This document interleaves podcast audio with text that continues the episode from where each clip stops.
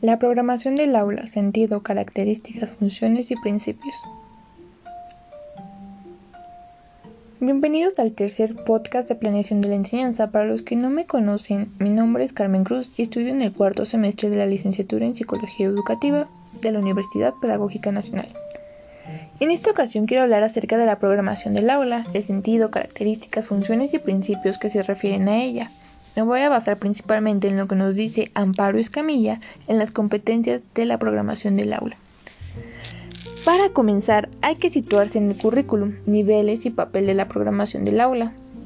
Al aterrizar estos puntos trataré de explicar cómo presenta esta autora a la que me estaré refiriendo constantemente la concepción de programación de aula y sus perspectivas sintética y analítica así como también cuáles son las competencias técnico-profesionales que deben tener los docentes en su formación inicial. Por último, recapitularé sobre el enfoque competencial en la programación de aula. Así que comencemos.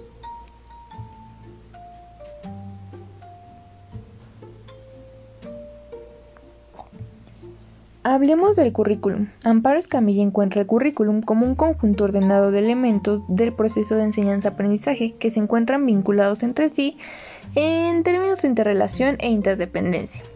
Resulta equiparable a un plano programa destacando el significativo carácter técnico-pedagógico. Aquí lo que podemos retomar es el hecho de que el currículum es considerado como un conjunto de elementos para la enseñanza y aprendizaje el cual debe ser planteado, planeado, programado antes de comenzar con alguna clase. Claramente debe ser fundamentado con teorías técnicas y pedagógicas. Es decir, no podemos usar un currículum al azar.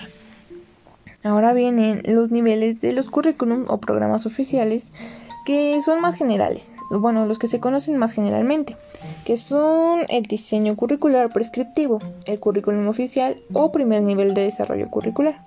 Esto supone contextualización y concreción de los programas determinados para las administraciones educativas. Tales desarrollos se plasman en los llamados proyectos curriculares. Mientras tanto, el profesorado determinará su programación del aula, los aspectos más significativos de la ordenación de los procesos de enseñanza y aprendizaje. Teniendo en cuenta lo anterior, ya podemos hablar adecuadamente de los niveles del currículum. Para el primer nivel encontramos a un currículum prescriptivo, del cual el gobierno será el encargado de realizar. Para el segundo nivel, los proyectos curriculares de etapa o concreciones del currículum, los encargados serán las comisiones de coordinación pedagógica y los equipos de profesores. En el tercer nivel están las programaciones de aula. El responsable de esto es el profesor, tutor y o profesores especialistas.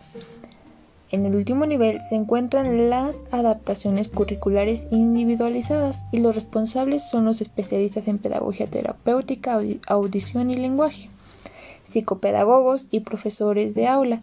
Y yo creo que aquí también podría entrar el psicólogo educativo. Bien, ahora hablaré de lo que Escamilla entiende por programación didáctica del aula. Ella lo describe como la planificación sistematizada del proceso de enseñanza-aprendizaje, referida a un grupo de alumnos específicos para un curso determinado. Constituye el tercer nivel de concreción curricular. Algo que veremos constantemente en la programación de aula es que siempre se relaciona con la planificación. Tomen en cuenta esto. Ahora pasemos a la perspectiva sintética, en donde se presentan los objetivos del curso, los contenidos más significativos, procedimientos y actitudes, los materiales que se emplearán y los papeles que se asignarán a aquellos que pueden intervenir en el desarrollo del proceso de enseñanza-aprendizaje. En esta perspectiva deben constar asimismo los criterios de evaluación para el curso relacionados con las competencias específicas, en la perspectiva analítica, por otro lado, las unidades didácticas constituyen la guía para el trabajo directo y orientado a canalizar con precisión el proceso de enseñanza-aprendizaje. Esto configura un recurso de programación adecuado para guiar periodos de trabajo en marcos de una temporalización muy definida y precisa. Ahora hay que destacar las competencias específicas de los profesores y profesoras, las cuales son en primer lugar, determinar las capacidades y aprendizajes previos del alumnado para lograr unos determinados objetivos empleando las técnicas apropiadas en cada caso. También será analizar y extraer conclusiones significativas de los currículos oficiales, participar de forma activa y cooperativa en el desarrollo y contextualización de programas, así como también definir de forma fundamentada las competencias específicas de las áreas de su responsabilidad. Por otro lado, también deberán diseñar los elementos de las programaciones de acuerdo con los objetivos y competencias específicas. Deben articular en las programaciones los recursos materiales, ambientales y metodológicos seleccionados también deberán participar activamente en el acuerdo y aplicación de tareas de aprendizaje y enseñanza apropiados. Por otro lado, también deben seleccionar, adaptar y construir diversas técnicas, procedimientos e instrumentos para la evaluación de los alumnos, así como también seleccionar, adaptar y construir diversas técnicas e instrumentos de evaluación para evaluar la programación en su diseño y en su proceso de desarrollo. Por último, deberán evaluar los resultados de las programaciones y extraer conclusiones significativas para la mejora de procesos de planificación, aplicación y evaluación. En la cuestión de la formación inicial, deberían poder comprender el conocimiento teórico, reflexionar sobre los conceptos, elementos y alternativas que son necesarios, así como también deberíamos constatar su flexibilidad y validez cuestionando la oportunidad de sus decisiones.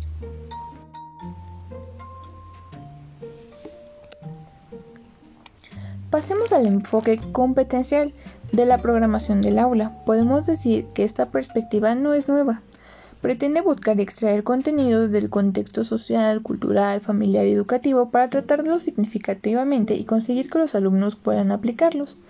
Las coordenadas para el desarrollo se encuentran ahora también en estudios sobre la personalidad y capacidades, así como en nuevas fundamentaciones. Las coordenadas generales del enfoque son la educabilidad, adaptación, complejidad, integración, creatividad, innovación y responsabilidad. Finalmente, se debe reconocer que las competencias como el tipo de capacidad se concretan en habilidades y destrezas, pero en esta línea de concreción no debe nunca desorientar sobre la necesidad de transferir lo aprendido y materializado en tales destrezas y habilidades.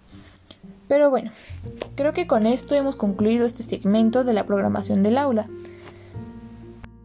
De todo lo que hemos recapitulado en este podcast, yo creo que podemos concluir que sí existe un determinado proceso a seguir dentro de la planificación para el aula o bueno, la programación. Pero hay que ser cuidadosos en Primero, saber distinguir en qué nivel estamos trabajando del currículum y también conocer las competencias que como docente podemos o no aplicar o como psicólogos o como pedagogos. Estar trabajando adecuadamente en el campo que nos compete y aportar algo realmente significativo para las aulas. Bueno, pero eso sería todo por ahora y espero poder ser escuchada en el siguiente podcast que les podría dar una pista sobre evaluación mm, evaluación auténtica. Pero bueno esto ha sido todo por hoy. Les agradezco mucho que me hayan escuchado nuevamente. Muchas gracias